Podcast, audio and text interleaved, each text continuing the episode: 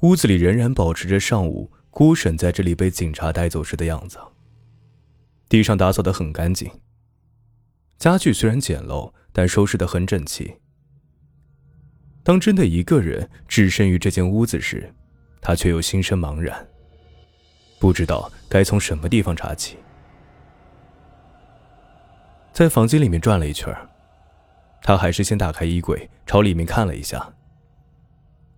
据推测，十一月五号那一天，郭婶应该就是把康德才的头和脚装好，藏在这个柜子里的。他下意识的往柜子角落里看了一下。现在当然什么都看不到了。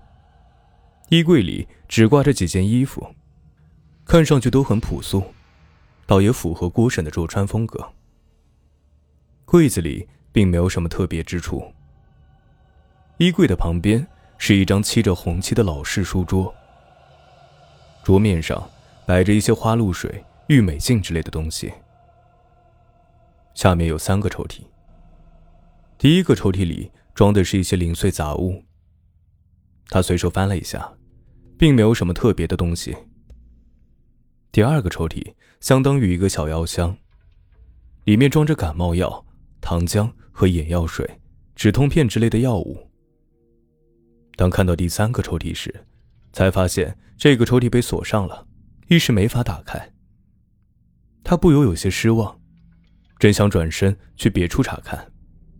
忽然想起，刚才在第一个抽屉里好像看到有一把小钥匙，会不会就是打开第三个抽屉的钥匙呢？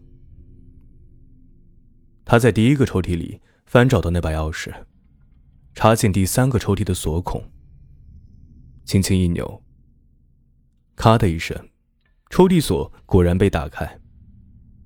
他拉出抽屉，却发现里面装的是一本旧相册。